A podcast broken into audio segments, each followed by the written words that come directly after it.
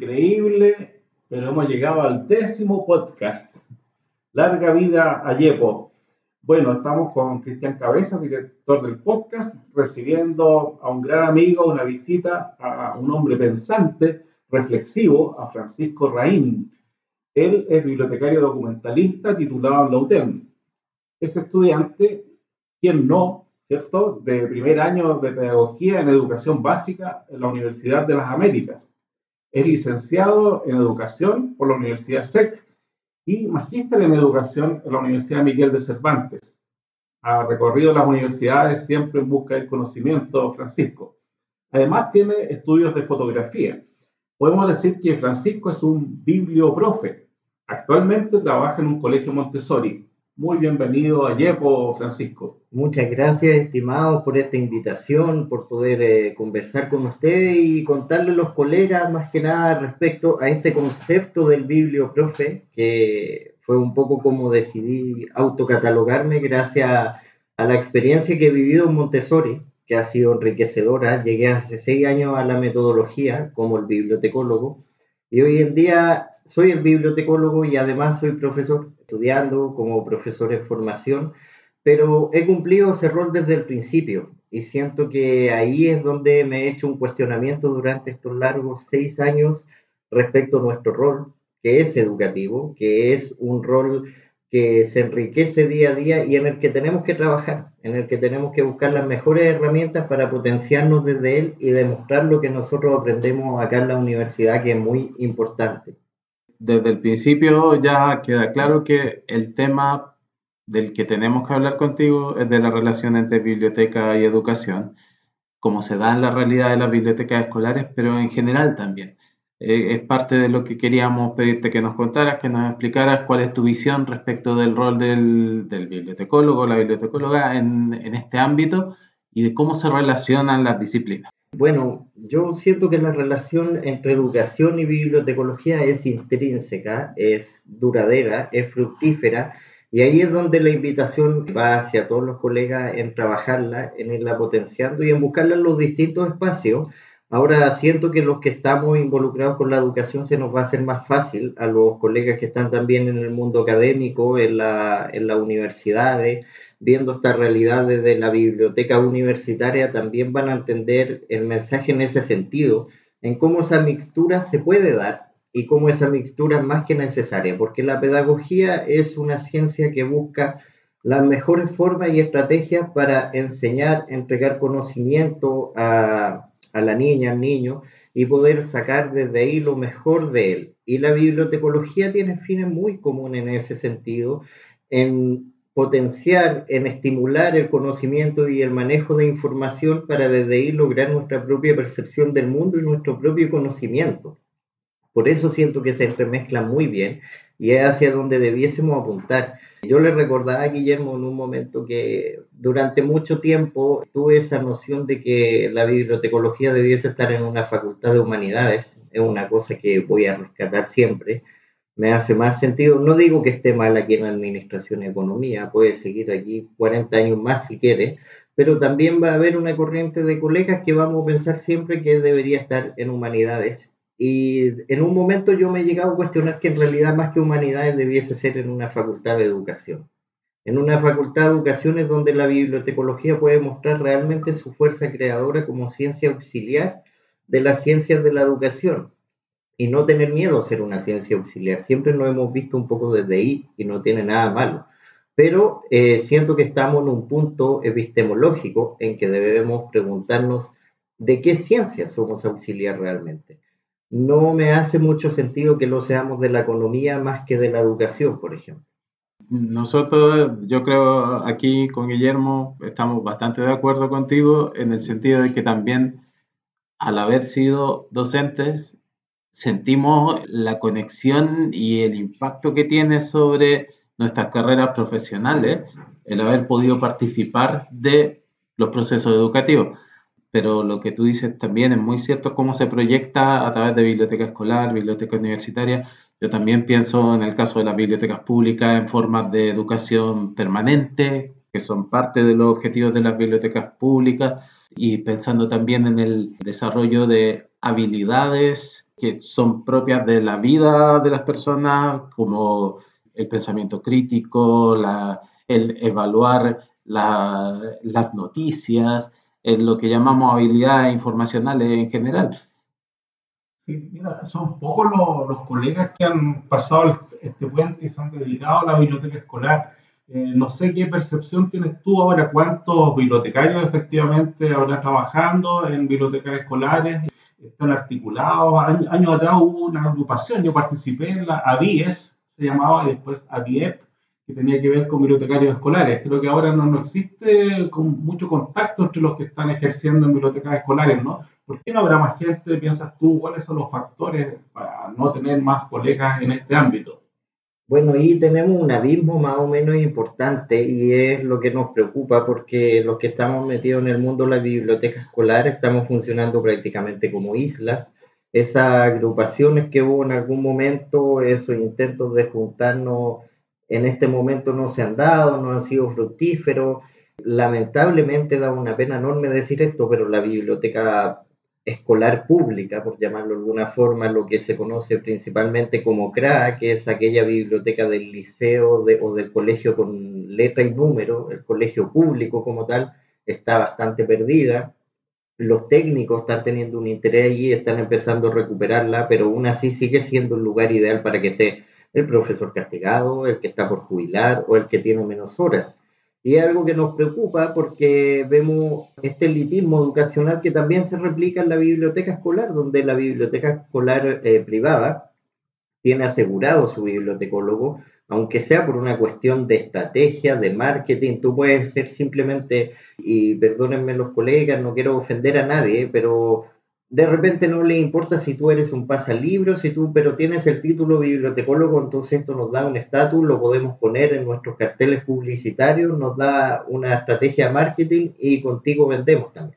No digo que esté mal, al revés, que se ensalce la figura del bibliotecólogo muy bueno, pero ahí también depende de cada uno de nosotros demostrar los profesionales que somos y para lo que estamos y volvernos un aporte importante en la comunidad educativa. Los colegas que sí están en, en bibliotecas escolares lo están demostrando, están haciendo grandes cosas y algo que pone orgulloso, pero falta compactarnos, falta juntarnos, unir fuerzas y dar un poco la batalla por la biblioteca pública escolar. No es necesario estar trabajando en una biblioteca escolar pública como del liceo para dar esa batalla, porque como gremio siento que se puede y se debe dar para recuperar ese espacio en el futuro para los colegas.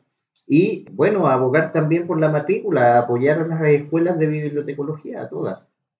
Tendremos sus críticas, tendremos algunas observaciones que, que, hacerle a todas y cada una, pero la medida en que no hayan alumnos también, vamos a estar pidiendo algo y después no vamos a tener la cantidad de profesionales suficiente para suministrar. Y eso es súper importante, porque ahora estamos en un piso que podríamos llegar a pedir ciertas cosas. De hecho, en un momento hubo intenciones de pasar plata de la beca de vocación profesor también a la bibliotecología.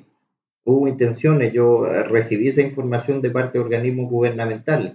Finalmente no se ha llevado a cabo porque también pasa dentro de estos factores que no vamos a tener profesionales que sean capaces de cubrir esas plazas. Y los técnicos por más intenciones que tengan, tampoco están dando abasto en ese sentido si solo pensamos en la biblioteca escolar. Voy a plantear una pregunta distinta sobre el tema de cómo la biblioteca escolar se relaciona con creación de, del hábito y del, y del gusto por la lectura. ¿Cómo lo percibes tú en tu experiencia? ¿Cómo has participado de ese proceso en el colegio? Mira, eh, yo, yo creo que lo importante es estar involucrado en todos los procesos educativos de todos los niveles que tiene a cargo tu establecimiento educacional. Por eso eh, es importante la formación, el seguir estudiando. El consejo que le puedo dar a los bibliotecólogos que se involucran con la biblioteca escolar principalmente es la formación permanente no estoy pidiendo a los colegas que, para que no se pasen el tema de que todos tenemos que ponernos a estudiar pedagogía y sacar los cinco años, porque esa es una decisión muy personal y fue mi llamado ocasional. Pero sí hay muchos cursos, hay muchas formas de estrategias de hábito lector y de comprender ciertos procesos como la neuropsicología lo plantea, que son básicos los niños que permiten acercarnos a él y ayudarle a aprender. Lo más importante es eso, estar involucrado en los procesos, en la autoformación, ser parte del colegio, ser parte del consejo docente, el bibliotecólogo tiene que pedir su, su lugar en el consejo docente. A mí, por suerte, tuve el apoyo del colegio desde el principio, que yo soy parte del consejo, soy un docente más, pero me causa ruido cuando me he encontrado con colegas que están haciendo grandes esfuerzos, que dicen trabajar en grandes instituciones, y me dicen, pero no, yo no voy a la reunión del consejo docente, no, eso no me toca a mí, no me corresponde. Me da un poco de lata, porque es, como te digo que no está siendo parte realmente. Súper en buena, eh, exige tu lugar como profesional, porque la forma en que tú puedas responder a las necesidades de información de tu comunidad es que tú estés involucrado y ayudes incluso a las programaciones, incluso las planificaciones. A lo mejor no va a entender mucho de planificación pedagógica al principio. Siempre van a haber profesores buena voluntad que te lo pueden explicar y te pueden ir orientando. Pero si tú no entras en esos procesos, no vas a captar hacia dónde hay que apuntar el trabajo de fomento lector, especialmente para primero y segundo básico, que es donde tenemos que estar ahí, pero con ellos fijo y el preescolar, que con los años me he dado cuenta que estando ahí desde los 5 a los 7 años, después los niños llegan a verte solo y van creciendo y quedan con la imagen. Y a mí ya me ha tocado en estos 6 años, porque el tiempo pasa muy rápido, ver niños ya pasar a la enseñanza media, que yo ayudé a que aprendieran a leer y escribir. Entonces, esa satisfacción solo te la puede dar el hecho de que tú estés presente en tu comunidad y si tu contrato es de 45 horas, está involucrado las 45 horas y no vas a tener para qué trabajar un fin de semana, por ejemplo. Francisco Raín Hermosilla, mira, estando tú acá hay un tema que yo no puedo dejar pasar, tú sabes, eh, hay un tema de interés común. Muchas veces estos colegios Montessori tienen el nombre mapuche, de origen mapuche. Y tú de alguna forma tributas y reconoces esta cultura ancestral que también está en ti, en tus venas. Yo quisiera saber qué es lo que nos falta en Chile para entender que la cultura mapuche es nuestra cultura originaria junto a otras y que eh, tiene una riqueza, me imagino yo, oculta, no sé qué pasa, pero ¿por qué los chilenos no queremos entender que ahí hay sabiduría? Eh, me gustaría saber cuál es tu, sensación sobre esta relación con el mundo mapuche y sobre lo que la cultura mapuche nos puede entregar como nación, como país? Bueno, estamos viviendo tiempos que son súper especiales en este país, como de una transformación y de reconocer un poco nuestra identidad, y ahí es donde tenemos que tener ojo como profesionales y tenemos derecho a nuestra opinión.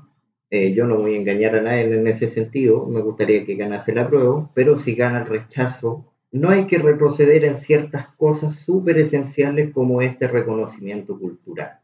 El reconocimiento de que somos más que lo que simplemente nos vemos, lo que nos cuenta en el colegio de repente la historia, que esta mezcla que entre mapuche y español, y también considerar a los demás pueblos originarios, sino que buscar la esencia, como eh, tú bien dices, Guillermo, por mi apellido eh, paterno, que es Raín, que significa florido en siempre he buscado estar conectado con esa historia, con esa parte ancestral y tradicional, y siento que tenemos que seguir buscándola, seguir aprendiendo, empezar a compartir conocimientos, tomar iniciativas, y también esa es una invitación que yo siempre le hago a mi gente, ya este, si es el momento de exigir, es el momento de abrirse también. Yo lo hablo con mucha confianza en la comunidad allá del sur, con mi familia, por ejemplo. No podemos andar pidiendo ser entendidos si queremos seguir en la ostra de que no nos conozcan también.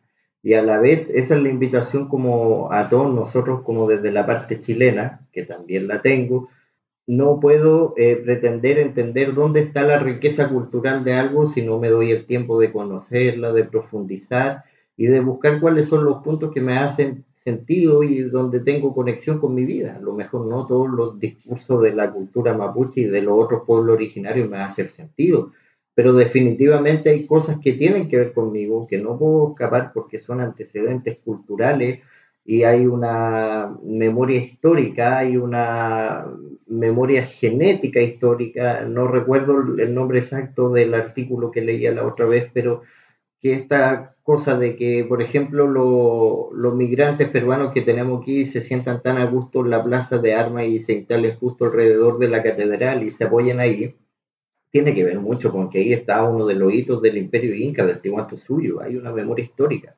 Si tus antepasados tuvieron en cierto territorio, vas a sentir conexión con él, sí o sí, por eso tanta gente le gusta ir al sur y a otra al norte y se siente tan conectado, si finalmente tiene que ver con nuestras raíces y, y ni el más racista se puede escapar de eso. Entonces, la invitación es a eso, eh, a buscar formarnos, instruirnos, averiguar y no tenerle miedo a las distintas versiones también. Hay mapuches de derecha, mapuches de izquierda, mapuches que están con la autonomía, otros que no entienden, que sienten que es una pérdida de tiempo. Hay que escuchar todas las voces. Hay gente más extrema incluso en el mundo mapuche que lo que lo hay en el mundo winca de repente. Entonces, no hay que tenerle miedo a eso tampoco. Y, y, eso pasa por no idealizar, por no volver esto como un hipismo cultural de que los mapuches son los guerreros perfectos, son los hay algunos que nunca nacimos para tomar una lanza, pero bueno, tenemos otros aportes culturales y, esa es la riqueza y todos tenemos que compartirla desde nuestros diversos orígenes. Una cosa que pudiéramos decir modestamente desde, desde el YEPO es que escogimos esa palabra para nombrar al podcast, también quizás pensando en algo que dice Francisco, que es en las voces, en en cómo nosotros podemos transmitir, no solo desde la cultura escrita occidental, sino que también podemos transmitir y comunicarnos y recordar hablando, que es parte de lo que hacemos en el podcast. Y cómo nosotros como chilenos, eh, con las culturas que tenemos, podemos enriquecernos y no parcelarnos al conocernos con más profundidad. Yo en clase siempre mm, hablo de la etimología en general, digo que hay mucha poesía en eso si uno de repente analiza términos como fotografía, que es un tema tuyo, ¿no, Francisco? Que es escribir con la luz, o hemeroteca nuestra, que es la caja de los días, encuentra riqueza y encuentra poesía en eso. Bueno, en el Mapudungún estamos llenos de términos, de conceptos, de palabras, cada pequeño filamento que hay en la naturaleza tiene un nombre a veces, cada flor, cada detalle, y eso nos permite primero observar mucho mejor o en profundidad la tierra, porque es el lenguaje de la tierra, y también es el lenguaje de la gente con el que se entiende la gente, como Dungun. Así que también el llamado es eso, a que exploremos el idioma mapuche y, y ahí ya tenemos un punto de partida enorme para entender esa cultura. Bueno, un abrazo, Peña y Francisco. De verdad que ha sido muy grato estar contigo hoy.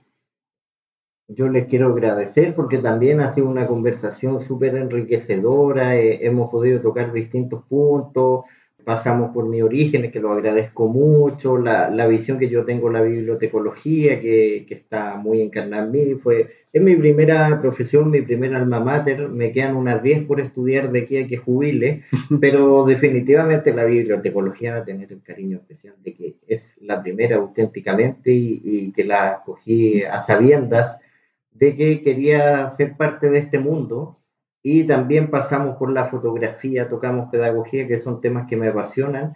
Y a lo mejor dejar un consejo final, eh, especialmente a los más jóvenes.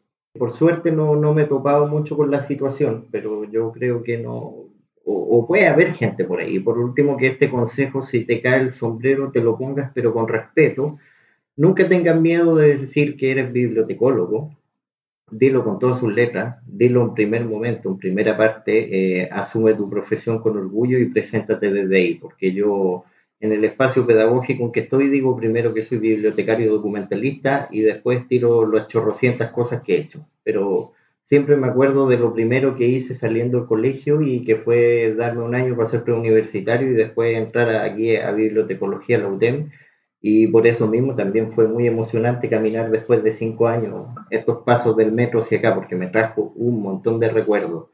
Así que dejarle como ese mensaje y, y, a los estudiantes decirles que eso, son bibliotecólogos en formación, preséntense así. Algo que me han enseñado en pedagogía que tú te presentas como profesor en formación. Me gustaría dejarle aquí el mismo consejo a los colegas, preséntate como bibliotecólogo en formación. eso y dejarle mucho saludo y muy agradecido por esta invitación. Muchas gracias a ti.